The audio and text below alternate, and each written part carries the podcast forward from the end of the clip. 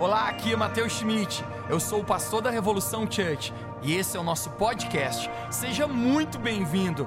Eu espero que essa mensagem encoraje a sua vida e construa fé no seu coração. Aproveite a mensagem. Senhor Deus, mais uma vez nós agradecemos pela tua presença neste lugar. Deus, nós pedimos, Espírito Santo de Deus, que o Senhor faça aquilo que só o Senhor pode fazer. Nós abrimos nosso coração, nossa mente e vem, Pai, vem estar com a gente, vem estar falando no nosso coração, que o Senhor encontre no nosso coração uma terra fértil, onde a tua palavra possa produzir, possa, possa germinar, não apenas para essa terra, mas para a eternidade. Eu te agradeço, peço, Deus, em nome de Jesus. Amém. Amém. Muito bom. Bom, para quem não me conhece, sou o pastor Lucas Hayashi sou de São Paulo, como vocês puderam me ver, eu sou descendente de japonês, sou casado com uma paraibana e hoje eu não vou contar a história como nós nos encontramos, mas eu cresci, nasci, cresci na igreja, na nossa igreja Zion Church. Na época foram meus, meu pai e minha tia que fundou a Zion Church, que na verdade chamava Igreja Monte Sião. Então, meu avô, na verdade, veio do Brasil e ele fez teologia EAD. Imagina só aquela época, EAD era por cartas. Ele fez com o pessoal, é, uns ingleses que ele se converteu, e no Brasil ele veio e fundou a Igreja Metodista Livre, porque ele veio de uma origem wesleyana. E os meus tios, oito tios, com meu pai, eles receberam o batismo com o Espírito Santo, os jovens começaram a crescer, só que o meu avô falava só em japonês e os meus tios, meu pai, eles começaram a trazer os brasileiros, só que eram tudo filhos de imigrantes japoneses. E aí então meu avô falou: então sai da igreja, faz uma outra igreja. E olha só que interessante, dia 7 do 7 de 77, então começou a Monte Sião, com imigrantes japoneses, na verdade, filhos de imigrantes japoneses, e aí as pessoas falavam brincando: não é Monte Sião, é monte de japonês, porque só tinha japonês. Hoje é uma igreja bem é, multicultural, tem alguns japoneses, mas a, a, os orientais hoje é a minoria, são 5%, 10%. Mas por que eu estou falando isso? Porque, ah, eu nasci e cresci nessa igreja, depois transicionou ao pastor Tel em 2013, e 2016 eu fui ordenado pastor. Quando 2016 eu fui ordenado pastor em novembro, mas durante todo o ano eu passei por um processo de preparação. E nesse processo de preparação, é, foi um, um, longo processo. Quem já fez TCC aqui? Já sabe, sabe o que eu estou falando. Agora multiplica por 5. É isso o TCC. Porque tinha que falar, fazer um TCC sobre escatologia, sobre, enfim, pneumatologia, enfim, diversos assuntos. E um dos assuntos que era o mais fácil era fazer uma autoetnografia. O que é autoetnografia? É você escrever sobre sua vida, fazendo uma reflexão de experiências pessoais e o quanto você aprendeu na sua caminhada com Deus. E quando eu estava fazendo essa autoetnografia, eu comecei a perceber que a cada cinco anos na minha vida alguma coisa diferente acontecia. Na verdade, eventos marcantes aconteciam e era uma mudança de estação, de ciclo, de temporada na minha vida. Então, eu comecei lembrando quando eu nasci de novo, eu tive o meu novo, novo nascimento, eu entreguei minha vida para Jesus com sete anos. Depois de, sete, depois de cinco anos, com 12 anos, fui batizado com o Espírito Santo. E assim a, acontecia várias coisas a cada cinco anos. Aí eu estava lembrando também que quando comecei a faculdade, até terminar mais cinco anos, aí comecei a trabalhar, trabalhei mais cinco anos no hospital. Depois eu transicionei, fiz meu mestrado e mais cinco anos eu dei aula numa universidade. E eu comecei a pensar, nossa, cada cinco anos começa alguma coisa, um ciclo diferente na minha vida. Não sei se você já percebeu, ou talvez você tenha na sua vida, um ciclo de anos, talvez alguns de três anos, outros de sete anos, que vai tendo algumas mudanças. Alguém já percebeu isso na sua vida? Sim. Começa a perceber, você vai entender, e é importante, é legal porque você começa já a se preparar. Então, eu estava sendo ordenado em 2016 como pastor, eu falei, nossa, será que eu vou ser pastor só até 2021? O que vai acontecer em 2022? E quando começou 2022, o ano de 2022, todo começo do ano, em janeiro, a gente tem um evento que chama Sete Noites em Sião, que são sete noites de avivamento. A gente traz, convida alguns profetas de Deus lá para casa. E um desses profetas, Bob Hazlett, no meio do culto, ele me chama, ele fala: Lucas, tem uma palavra de Deus para você. E ele começa a falar: existe uma nova temporada sobre a sua vida, você vai ser usado na esfera da educação. Aí aquilo começou a me chamar a atenção. E ele começou a profetizar: através de você vai vir um sistema de educação, não só infantil, não só é, na ensino fundamental, mas na educação geral com o Brasil. Eu falei: caramba, Deus, então é isso, essa nova temporada. E eu recebi aquela palavra, e você sabe, quando você recebe uma palavra, é muito bom, não é verdade? Mas você tem que também ser intencional em direção àquela palavra. Então o que, que eu fiz? Eu falei: Deus, eu estou na igreja hoje o que, que eu preciso fazer? Eu vou dar meu primeiro passo. Me inscrevi em fevereiro num MBA em gestão escolar lá na USP. E eu estava fazendo. Só que em maio, para final de maio, o, o Theo falou para mim, Lucas, você sabe que nós é, vamos querer ter um sistema educacional e escolas e também a Universidade de não só uh, em São Paulo, mas não só no Brasil, mas onde nós tivermos Zion, nós queremos ter. E a gente já tem igreja lá em Quito, já tem igreja lá em Lisboa, Portugal, nós temos, vamos abrir no Chile e assim por diante. Então, eu sei que USP é bom, mas seria importante você ter uma experiência e uma graduação, um certificado internacional.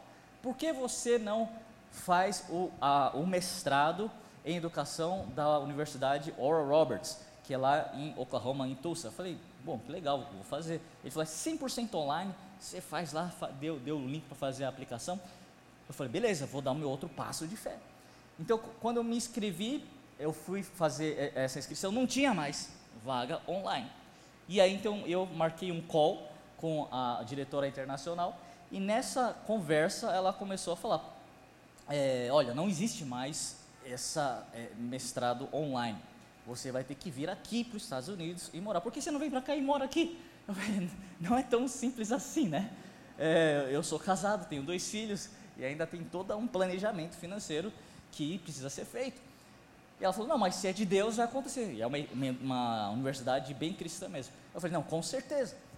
E ela falou: Bom, é... aí, eu, aí eu falei: Theo, não tem o online. Aí falou: Ah, então faz o seguinte, muda para lá. Eu falei: Como assim mudar? É simples, né? Mudar para lá. Muda para lá, fica um ano e fala para eles que você vai ficar um ano só e o resto você vai fazer online. Eu falei: Mas eles nem têm online. Como que eles vão vai fazer isso? Aí falou, se for de Deus, eles vão, vai acontecer. Voltei no outro call com ela, chama Xalana, falei, Xalana, é o seguinte, eu vou. Ah, que legal, eu vou. Só que eu vou um ano só. Como assim um ano só? Um ano. Por quê? Porque eu tenho um propósito, a gente tem um propósito aqui no Brasil de implementar escola, educação, e eu não posso ficar cinco anos aí. Eu preciso estar, tá, eu vou ficar um ano e o resto fazer de forma híbrida, se for necessário. Enfim, resumindo a história, ela autorizou, ela foi uma exceção e Deus já concedeu um favor. Ela falou assim: beleza, mas você tem que passar na, na aplicação. Eu falei: o que, que eu preciso fazer? Ah, precisa fazer vários trabalhos aqui, precisa fazer uma entrevista, precisa fazer o TOEFL, a prova de inglês. Eu falei: tá bom. Ela, você está com tempo agora? Eu falei: tô. Então vamos fazer a entrevista? Vamos. E eu comecei a contar a minha vida, ela começou a perguntar. E aí, quando eu falei que eu já tinha dado aula cinco anos na universidade, ela falou: então você já tem mestrado? Eu falei, eu tenho mestrado, só que é em ciências, não é em educação. Ela falou, não, então é, você dá para fazer o, mestrado, o doutorado direto. Eu falei, bom, então eu quero fazer isso. E ela falou, então aplica para o doutorado e faz todo o processo. Resumindo a história, fiz toda a aplicação, a entrevista, e estava então num período de aguardar o resultado. Ela falou, ó, em duas semanas vai sair o resultado, você vai receber pelo e-mail. E eu, tá bom. Nesse meio tempo, veio um, é, tem um, um, pastor conhecido, amigo nosso, chama Bruce, ele mora no Canadá, ele veio para o Brasil e ele veio de repente, e aí eu peguei ele, levei lá para a fazenda Dunamis, e nessa, na verdade, na volta ele estava perguntando, e aí, como que está a vida, como estão tá as coisas? Eu falei, Bruce, está acontecendo muita coisa. Eu comecei a falar, a cada cinco anos acontece uma coisa na minha vida, e esse ano, 2022, aconteceu e tudo isso que eu falei, e eu estou esperando o resultado da Aura Roberts University. Ele, caramba, e, e aí, como você está se sentindo? Eu falei, cara, como estou me sentindo? Se eu passar, mês que vem eu já tenho que mudar para os Estados Unidos. E eu não tenho nada, não tenho um lugar para morar, enfim, é muita coisa acontecer. Mas eu estou me sentindo como Abraão. Quando Deus fala, Abraão, sai da sua casa, sai da sua terra e vai para o lugar onde eu vou te mostrar. E eu sei que Deus já está me mostrando o lugar, mas é muito, são muitos passos de fé, na verdade, é um espacate de fé né, que você tem que dar. Aí falou, é, é verdade. E a Jaque? A Jaque estava no carro atrás, estava voltando da farm. Ela falou, a Jaque tá igual o Sara, só rindo, né? Porque ela, e engraçado porque a, a Jaque já tinha sentido no espírito falando, Deus vai nos levar uma temporada fora do Brasil. E naquele momento eu falei, não é impossível, com tudo que a gente está fazendo na. Mas resumindo, e ele falou, não, o que, você, o que você acabou de falar é profético. Eu, como assim profético? Porque você não falou que a cada cinco anos é, Deus muda sua temporada? Eu falei, é. Você não falou que está sentindo como Sara e, e Abrão? Eu falei, é. Ele falou, pois é, isso é profético. Por quê? Abraão, antes de ser Abraão, ele chamava Abrão.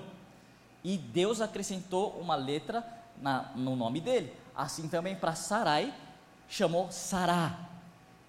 E ele acrescenta, e se você não sabe, ele falou, o alfabeto hebraico, ele são as letras, mas são os números. E a letra que Deus acrescenta na, no nome de Abraão e de Sarai é justamente a quinta letra. E a quinta letra significa graça de Deus.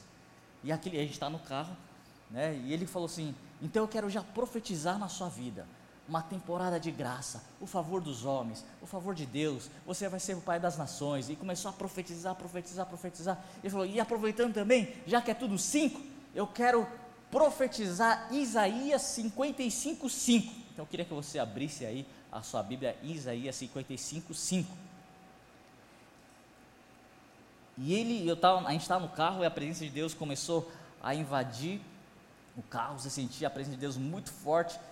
E ele abriu Isaías 55, 5 e diz o seguinte: Eis que chamarás a uma nação que não conheces, e uma nação que nunca te conheceu correrá para junto de ti, por amor do Senhor teu Deus e do Santo de Israel, porque este te glorificou. Eu sei que ele profetizou para mim, mas eu estou sentindo agora mesmo que Deus está falando para alguns aqui. Que Deus está chamando você para uma nação que você ainda não conheceu. Uma nação que Deus tem colocado no seu coração e você pode pensar, Deus, é, como isso vai acontecer? Isso é impossível, talvez é uma viagem minha, talvez é uma, até uma fantasia, mas hoje Deus está falando, não, eu estou colocando no seu coração esta nação. E eu vou fazer com que você seja essa pessoa que vai estar conectada para essa nação, mas também essa nação vai vir para ti. Então não precisa se preocupar, não precisa ficar ansioso, tudo tem o seu, seu tempo, mas você precisa fazer algo com esta palavra. Mas voltando aqui a, a, a, palavra, então ele acabou de profetizar isso na minha vida, e aí ele falou assim: Lucas, quando mesmo que sai o resultado? Eu falei: Ah, daqui duas semanas, mas vai dar daqui a pouco.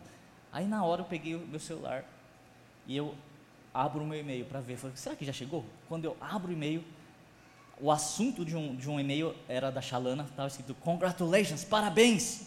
Eu falei, Bruce, passei. Aí eu dei para ele, a Jaque já começou a chorar. E ele começou a ler um e-mail gigante, dando as, falando as, é, dando os parabéns, falando quais são os próximos passos. E ele leu, leu, leu, leu, leu, leu.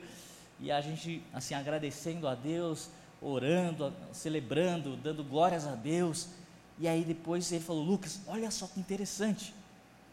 Como uma confirmação da graça de Deus para a sua vida, olha a hora que o e-mail chegou, ele mostrou para mim. Chegou às 5 horas e 5 minutos. Eu falei: Não, não acredito, eu tenho um print até hoje, tenho esse e-mail. E aí eu vi assim: Deus, realmente o Senhor está confirmando tudo isso. E hoje eu gostaria de compartilhar, eu creio que é algo profético para muitos aqui, que Deus vai levar cada um de vocês para uma nova temporada de graça. Amém. Quando já recebe isso em nome de Jesus? Amém. E eu queria, e quando comecei a, a, a entender isso, eu comecei a estudar um pouco mais sobre a graça, e é isso que eu vou compartilhar com vocês hoje.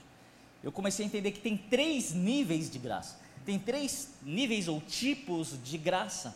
E a primeira graça que eu vou explicar para você é a mais básica. É a graça salvadora. Repita comigo: graça salvadora. Graça salvadora. E eu lembro quando eu entreguei minha vida para Jesus, eu era criança, tinha sete anos de idade. E quem já participou de escola dominical sabe, você decora vários versículos, né? Às vezes você nem entende. Mas eu lembro que eu estava num retiro e parece que tudo começou a conectar um apelo, o, o, a pastora falou assim: Ah, quem hoje quer entregar sua vida para Jesus, Quem hoje quer fazer uma aliança com Cristo? Quem hoje quer ter uma nova vida no Espírito?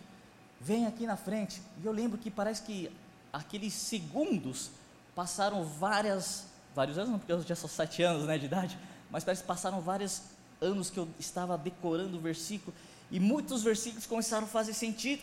E eu lembro que veio Efésios 2,8 que fala: pela graça sois salvos, mediante a fé. Isso não vem de vós, não vem de obras, mas é dom de Deus. Eu falei, Deus, pela graça eu sou salvo, mas salvo do quê? Sabe quando você começa? E aí veio, pum, outro versículo que fala: o salário do pecado é a morte, mas o dom, a graça de Deus é a vida eterna em Cristo. Eu falei: peraí, peraí.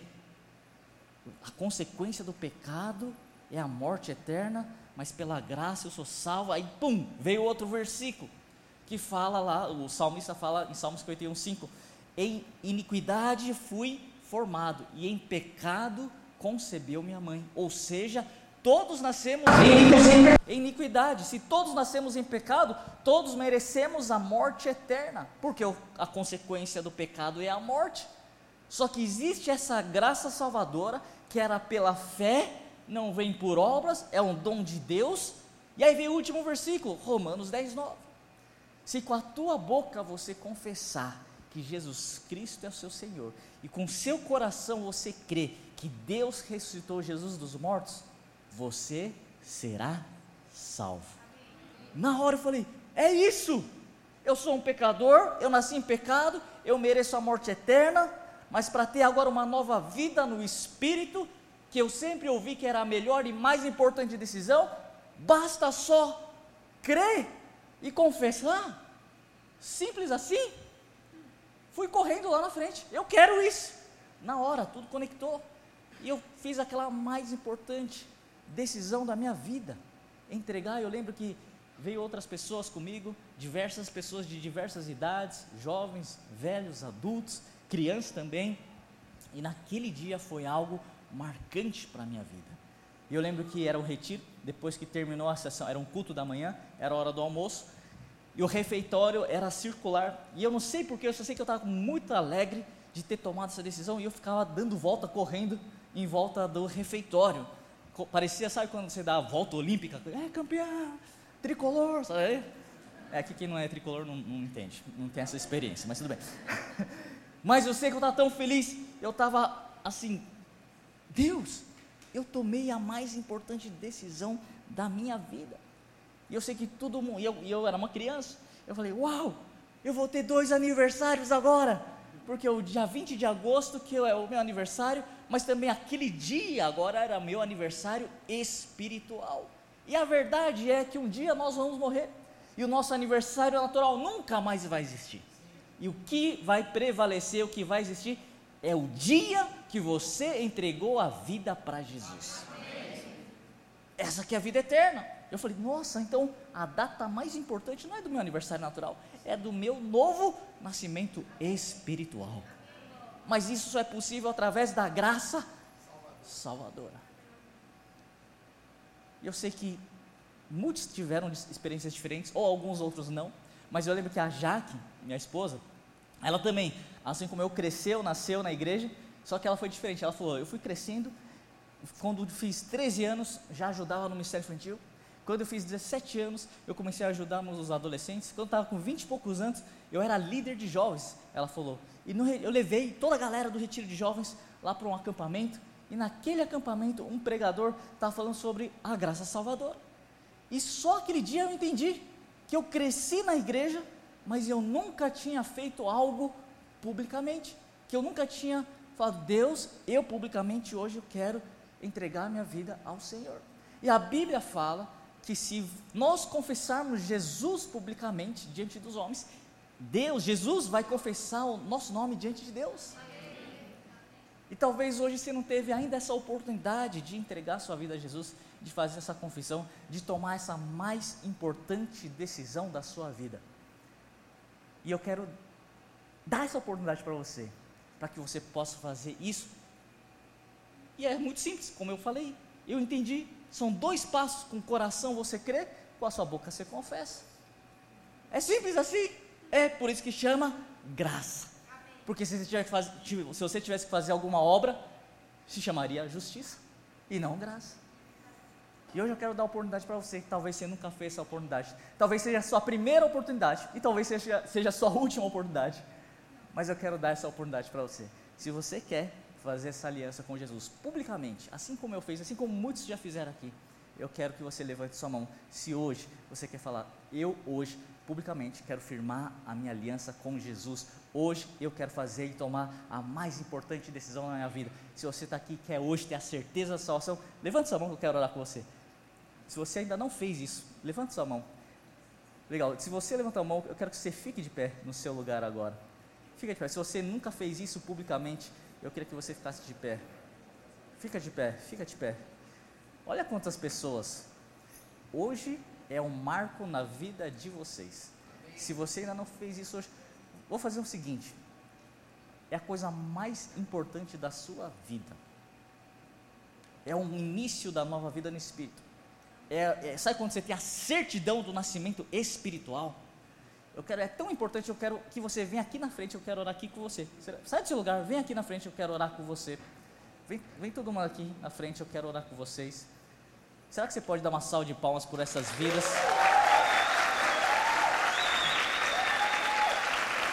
Será que dá para vir aqui bem na frente aqui? Pode vir aqui na frente. Pode vir aqui. Dá para espalhar aqui na frente? Pode espalhar aqui, ó. pode espalhar, pode espalhar, pode espalhar. Vem para cá, vem para cá. Vem para cá, vem para cá, vem para cá, vem para cá, vem para cá.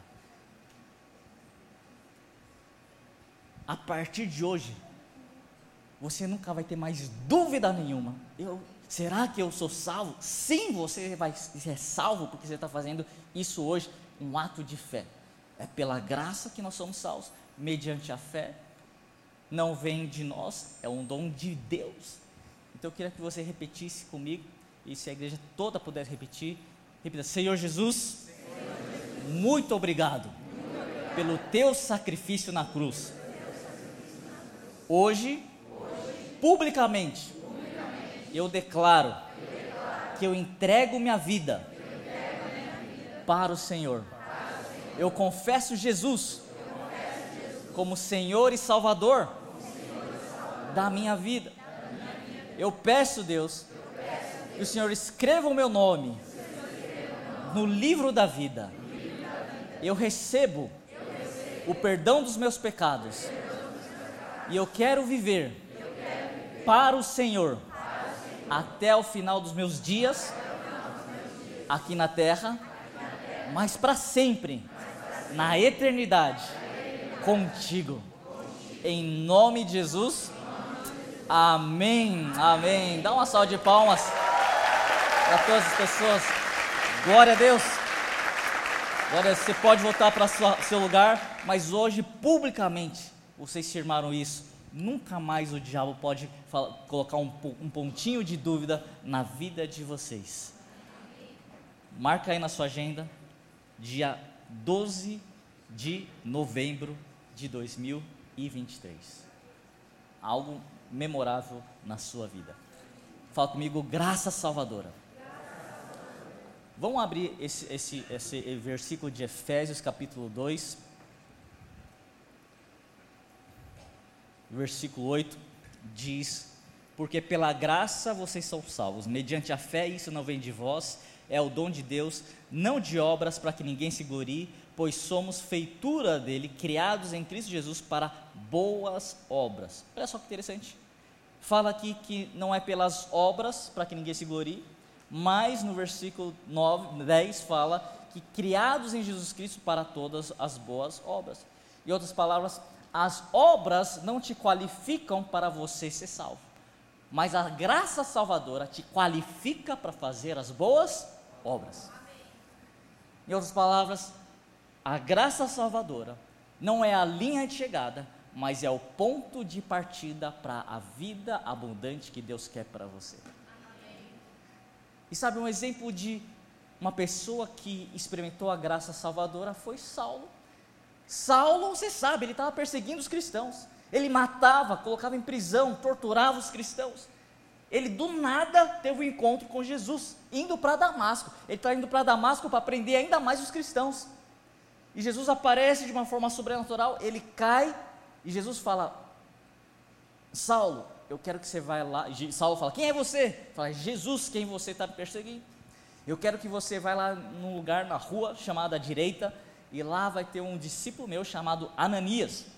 E ele vai orar para você para que você possa então ser curado da vista. E você conhece a história. Ao mesmo tempo, Jesus aparece para Ananias e fala: Ananias, vai lá na rua direita e Saulo vai estar tá lá cego. Você vai impor as mãos sobre ele e ele vai ser curado.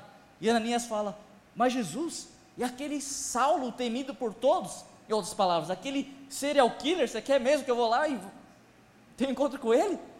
E Deus fala: Sim, eu escolhi Saulo. Saulo o que, que fez? Não fez nada para merecer aquilo, na verdade, muito pelo contrário. Ele mereceria o lago do inferno. Mas ele vai naquele lugar, a rua chamada direita. Ananias impõe a mão sobre Saulo.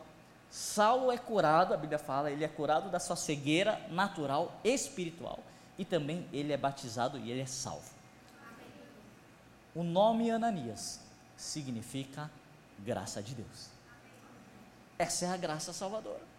Só que é interessante que quando a gente lê a Bíblia, a gente pensa que, você sabe, Saulo, Paulo, ele se torna um grande apóstolo, talvez o maior apóstolo. E olha que Saulo, Paulo, nem andou com Jesus junto com os doze. Mas ele era conhecido como o grande apóstolo. Ele que trouxe o cristianismo, expandiu para a Ásia, expandiu para o Oriente, para o Ocidente, enfim, para a Europa. E a gente sabe da história de de tantas coisas que Paulo fez, de todas as cartas que ele escreveu. Mas a gente pensa que depois daquele dia que ele tem encontro com Jesus e com Ananias, ele, pum, já virou o super apóstolo. Não. Se você for estudar na Bíblia, ele fica uns três anos a sete anos no anonimato.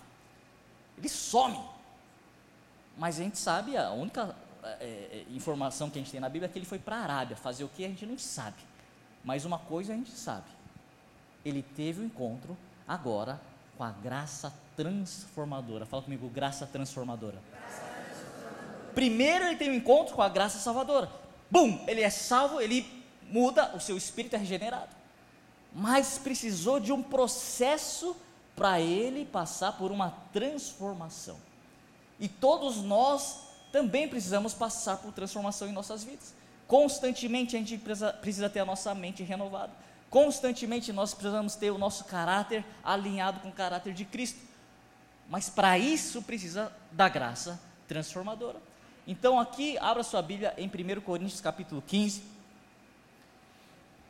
versículo 9 até o versículo 10. Fala o seguinte: porque eu sou o menor dos apóstolos, Paulo está falando, mesmo não sou digno de ser chamado apóstolo, pois persegui a igreja de Deus.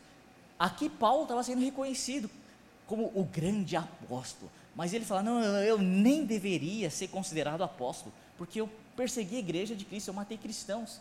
Mas se for considerar apóstolo, eu sou um dos menores. E olha só o versículo 10 que é chave, o que ele fala. Mas pela graça de Deus, fala comigo, graça de Deus eu sou o que sou e a sua graça que me foi concedida não se tornou vã, antes trabalhei muito mais do que todos eles, os apóstolos, todavia não eu, mas a graça de Deus comigo. Ele ficou sumido, ele ficou no anonimato. E aqui agora a gente começa a entender o que, que aconteceu com Paulo. Paulo fala, pela graça de Deus, eu permiti que a graça de Deus trabalhasse comigo, e por isso eu sou o que sou, por isso eu sou o grande apóstolo. Mas eu não tornei a graça de Deus em vão. Olha só esse detalhe importante. Significa que a gente pode tornar a graça de Deus em vão. O que, que é isso? Inútil, sem utilidade, inativa. Todos nós temos a graça salvadora, mas a graça transformadora se a gente não faz alguma coisa com a graça transformadora, a gente está tornando essa graça de Deus em vão. E ele fala: Mas pela graça de Deus, eu sou o que sou, mas eu trabalhei mais do que todos. Teve a participação de Paulo. Ele teve que trabalhar. Teve que trabalhar nas suas fraquezas. Teve que trabalhar em todos os aspectos da vida dele para estar alinhado agora com aquilo que Deus estava chamando para Paulo ser. Ou seja, ele estava com a graça transformadora e ele fala: Mas não eu, mas a graça de Deus em mim. Ou seja, para você ser transformado, é necessário a sua participação, a sua colaboração, uma cooperação sua com a graça de Deus, para que essa graça transformadora possa operar um resultado. E no caso de Paulo, foi um dos grandes apóstolos de Jesus. Quantos estão entendendo isso?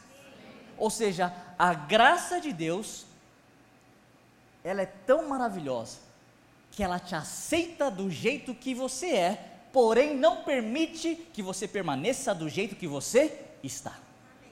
É Paulo. Paulo, você é o maior serial killer. Paulo, você é o maior pecador, você é o pior matador, mas tudo bem, a graça salvadora está disponível para você, você não precisa fazer mais nada. Porém, para você se tornar um grande apóstolo, agora você precisa trabalhar em cooperação com a minha graça. Venha do jeito que você está, mas não, vai não vou permitir que você permaneça do jeito que você era. Vocês estão entendendo isso? Aqui na Revo Church, eu sei porque é o coração do pastor Mateus eu sei porque nós somos do mesmo corpo de Cristo, nós entendemos essa graça de Deus. Você vem do jeito que você está. Você é um pecador, não existe pecadinho, pecadão. Todos os pecados são iguais perante Deus. Então você vem do jeito que está. Porém, existe agora a graça transformadora. Que você precisa trabalhar, você precisa fazer o seu esforço para se alinhar ao padrão de Jesus. Senão fica uma. Senão o que, que vai acontecer? Você vai tornar a graça de Deus em vão, inútil. E essa graça transformadora é sempre nas nossas vidas. Eu estava contando né, que a gente mudou para os Estados Unidos, então ficamos é, um tempo lá.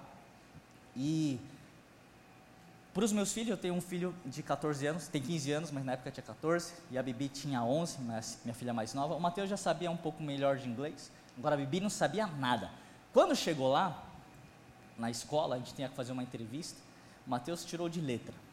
Aí a Bibi não sabia falar nada.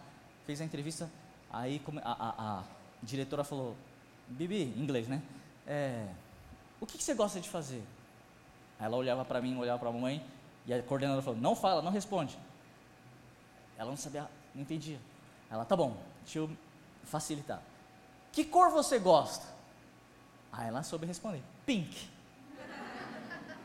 Era a única pergunta que ela respondeu. O resto respondeu nada. Aí eu vi que não ia dar certo. Eu falei, ô, ô coordenadora, Miss Billups, é o seguinte. Meu objetivo aqui, eu vou ficar só um ano aqui. Só um ano, passa muito rápido. O meu objetivo com meus filhos não é que eles saiam aprendendo a história dos Estados Unidos, geografia, matemática. O meu objetivo é que eles tenham uma imersão na cultura americana e aprendam o inglês. E você sabe, em criança jogou ali no meio do, da galera, começa a, a pegar o inglês por osmose. Então, esse é o meu objetivo. Ela, ah, tá bom, deu a lista de material do Matheus, deu a lista de material da Bianca. Até amanhã, 8 horas começa a aula, beleza. Aí a gente foi comprar o material, a Bianca está super empolgada. Ah, vou conhecer novas amigas. Aí comprou a mochila nova, comprou estojo, aquela coisa de criança, né? É, lápis de cor, tal, toda empolgada. Chegou no dia seguinte, 8 horas da manhã, levamos o Matheus e a Bianca, aí tinha uma professora esperando o Matheus. Ah, Matheus, eu sou sua professora, vou te levar, mostrar seu armário, vou apresentar para os seus colegas, tal, tal, tal. Já levou o Matheus. E a Bianca ficou lá, a gente ficou esperando alguém pegar a Bianca e nada. E aí eu fui na sala da coordenadora, ela não estava, estava só a secretária. Eu falei: Ó, oh, Bianca está aqui, quem que vai pegar ela? Ela, Bianca? Quem é Bianca? Minha filha. Ela leu na lista lá, não tem nenhuma Bianca. Eu falei: Vê se tem o Matheus. Ah, Matheus está aqui, mas Bianca não tem. Aí ela ligou para a coordenadora. A coordenadora falou: Lucas, é, a secretária falou para você voltar. Ó, a coordenadora falou para você voltar às 11 horas, mas sem a Bianca. Voltei sem a Bianca. Aí ela falou: Lucas, seguinte, a gente não pode, a, a Bianca não passou no teste. Eu falei: Eu sei que ela não passou no teste, mas o que eu estou falando é que ela vem aqui para aprender inglês, para ficar aí no meio da galera. Pra, daqui a pouco ela começa a aprender. Não, e se ela começar a chorar? Se ela começar a chorar, liga para mim que eu venho buscar ela. E se ela quiser ir no banheiro? Não, no banheiro ela sabe pedir para ir para o banheiro. Eu falei, ela não queria de jeito nenhum. Eu falei, vamos fazer um teste. deixa ela uma semana, uma semana.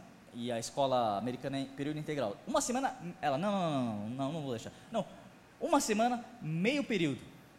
Tá bom, vamos fazer uma experiência.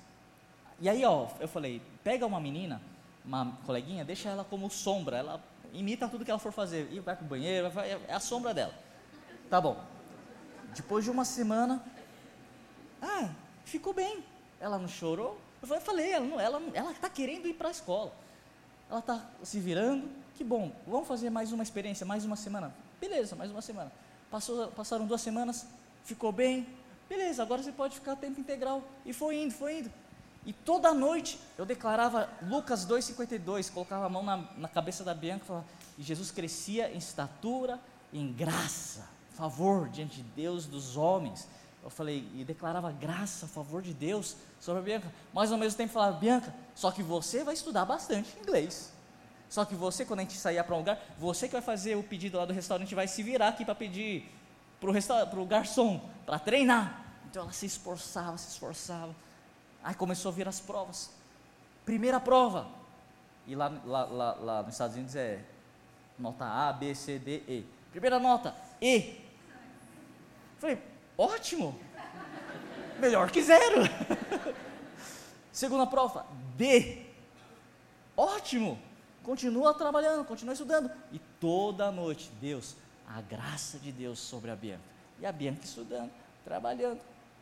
Chegou perto do final do ano, a Bianca já sabia que ia embora, ela estava super triste porque fez amizade e tal. Ela, pai, ó a carta que eu escrevi para minha melhor amiga, dá uma lida. Aí eu catei e li. Falei, nossa Bianca, você usou o tradutor do Google? Ela, não pai, escrevi eu sozinha. Falei, caramba, parabéns, está muito bom. E aí, entregou para a amiga. E no último dia de aula, que foi a formatura lá do, do pessoal, teve também a premiação, melhor jogador de futebol, de, é, futebol americano, teve várias premiações, como se fosse um Grammy lá do, dos alunos, melhor estudante de matemática, o melhor estudante em todas as matérias, tal, de cada turma. E aí falou assim: hoje nós também queremos fazer, trazer um, uma, um prêmio para a aluna revelação do ano dessa escola, Victory Church, desse ano de 2022. E quem ganhou? Bianca Hayashi, tudo, e eu falei, caramba, não acredito. A Bianca começou a chorar, já começou a chorar, mas eu falei, aí eu entendi, é a graça de Deus que estava a favor dela, mas ela precisou trabalhar as suas fraquezas. Todos nós temos essas fraquezas, incapacidades em alguma área, mas existe uma graça disponível de Deus para nós que está a nosso favor. E o que nós precisamos fazer é trabalhar. Fala para quem do seu lado, trabalhe duro. Abra sua Bíblia em 1 Coríntios, ali, desculpa, em 2 Coríntios, versículo 12. A gente sabe, Paulo, o apóstolo Paulo, ele tinha um espinho na carne, a gente não sabe exatamente o que é, mas era uma, uma fraqueza dele. E ele fala aqui no versículo 8: Por causa disto, três vezes pedi ao Senhor que afastasse de mim o espinho na carne. E o versículo 9 diz: Então ele me disse: A minha graça te basta, porque o poder se aperfeiçoa na fraqueza. De boa vontade, pois, mais me gloriarei nas fraquezas, para que sobre mim repouse o poder de Cristo pelo que sinto prazer nas fraquezas, nas injúrias, nas necessidades, nas perseguições, nas angústias, por amor de Cristo, porque quando eu sou fraco, então eu sou forte. A fraqueza de Paulo, a fraqueza aqui, deixa eu só esclarecer, não é a fraqueza do tipo, ah, eu tenho uma fraqueza que eu sou mentiroso. Não, isso aí é um pecado meu. eu tenho uma fraqueza de pornografia. Não, isso não é, não é fraqueza, isso daí é, é pecado. Não é, não é pecado que Paulo está falando. Paulo está falando de fraqueza no sentido de uma incapacidade. Ele fala, é uma injúria, perseguição, é alguma vergonha, é algo que todos nós passamos e todos nós temos. E às vezes a gente fica vítima dessas agressões, vítima dessas opressões, vítima desses sofrimentos, dessas perseguições, mas o que Paulo está falando é: eu me glorio nessas perseguições, eu me glorio nessas minhas incapacidades, porque a graça de Deus basta para mim. E nessa minha fraqueza, nessa minha incapacidade, existe o poder de Deus que vai repousar, ou seja, a nossa fraqueza, a sua incapacidade é uma plataforma para que o poder de Deus possa se manifestar de uma forma sobrenatural. Então se glorie. Se glorie nas suas perseguições. Se glorie nas suas fraquezas, porque é ali que Deus vai manifestar o poder. Você não precisa de um milagre quando está tudo bem, não é verdade? Onde você precisa de milagre? Onde você precisa de algo sobrenatural, um romper? Numa necessidade, numa incapacidade. Não é verdade? Quantos querem romperes na sua vida? Então existe a graça de Deus. Você precisa lutar, você precisa fazer a sua parte. Faça o seu natural para que Deus possa fazer o sobrenatural. Fala comigo, graça transformadora.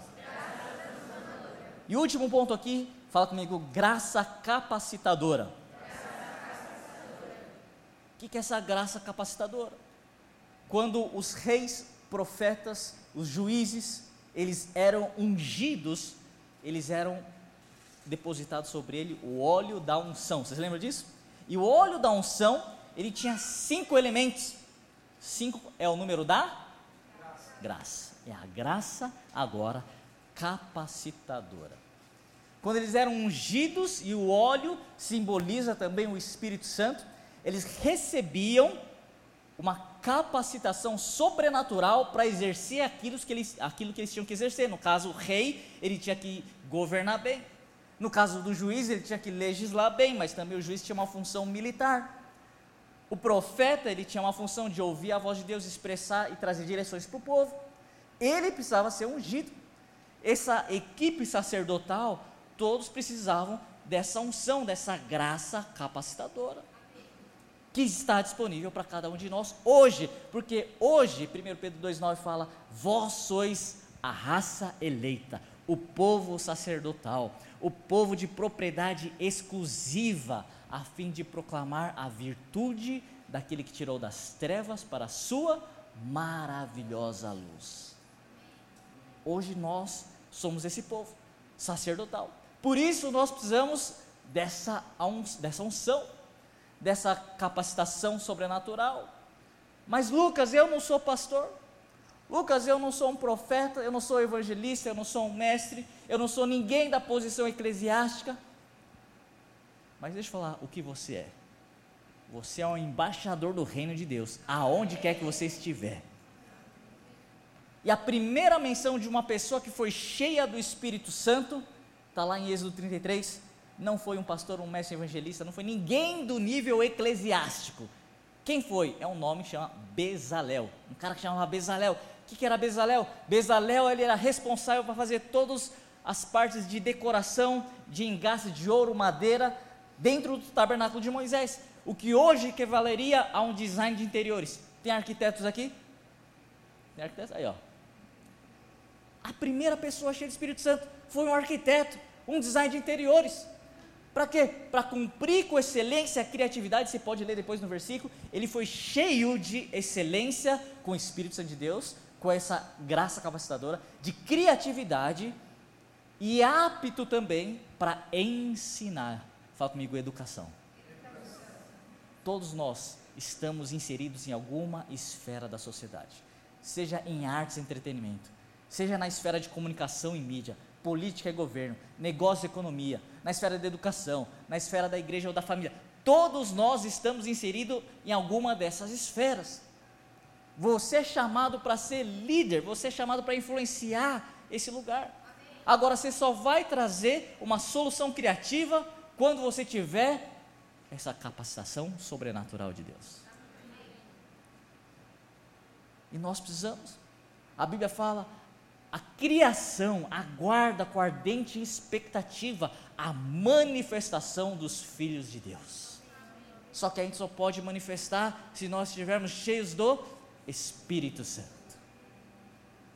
E hoje Deus quer derramar uma porção maior do Espírito Santo para muitos aqui, com essa graça capacitadora. Atos 1:8 fala: "E recebereis o poder ao descer o Espírito Santo e sereis minhas testemunhas. Testemunha sabe que serve? Para manifestar. A manifestação que todas as esferas da sociedade estão aguardando. Existe problema político, existe problema econômico, tem muitos problemas na, na educação, muitos problemas na comunicação. Em todas as esferas existem problemas. E quem é chamado para trazer a solução criativa do reino de Deus? Nós. Você, nós, eclésia, os chamados para fora. Nós somos a luz do mundo, não é a luz da igreja. A luz na igreja aqui está tão cheia de luz, está até ofuscando, né? Não faz sentido acender uma luz aqui dentro onde tem luz. Olha, ó, cadê a luz? Não faz sentido. Mas lá fora, na escuridão, faz muito sentido. É lá que nós temos que brilhar a luz. E onde há luz não há trevas. A Bíblia fala: nós somos sal da terra. Que sentido faz o sal se não tiver sabor? Ele só serve para ser pisoteado pelos homens. Por isso tem muito crente que é pisoteado por homens. Por isso tem muito crente que é pisoteado, o, o, o diabo samba e pisa no crente. Por quê? É um sal inativo. Porque ele não permite a graça transformadora trabalhar com ele e ele trabalhar para que exista o processo de transformação. Ele é salvo sim, ele tem a graça salvadora, mas ele não permite que a graça transformadora faça parte do processo de transformação dele e ele não recebe o poder do Espírito Santo com a graça capacitadora para manifestar o poder e a glória de Deus. Mas hoje nós somos chamados para ser sal e luz da terra. Amém? Fica de pé nesse momento. Senhor Deus, nós agradecemos. Comece a agradecer pela graça salvadora. Obrigado, Jesus, pelo teu sacrifício na cruz. Deus, nós agradecemos mais uma vez porque o Senhor nos amou de tal maneira que entregou seu filho Jesus para morrer no nosso lugar. E hoje nós temos essa vida, não apenas uma vida simples, mas a vida eterna e uma vida em abundância. E nós podemos ter essa vida em abundância aqui na terra também.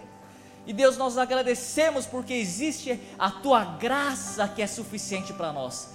A tua graça nos basta. O teu poder se aperfeiçoa nas nossas fraquezas. E Deus está falando: quando você é fraco, Deus é forte na sua vida, por isso você pode falar: Eu sou forte.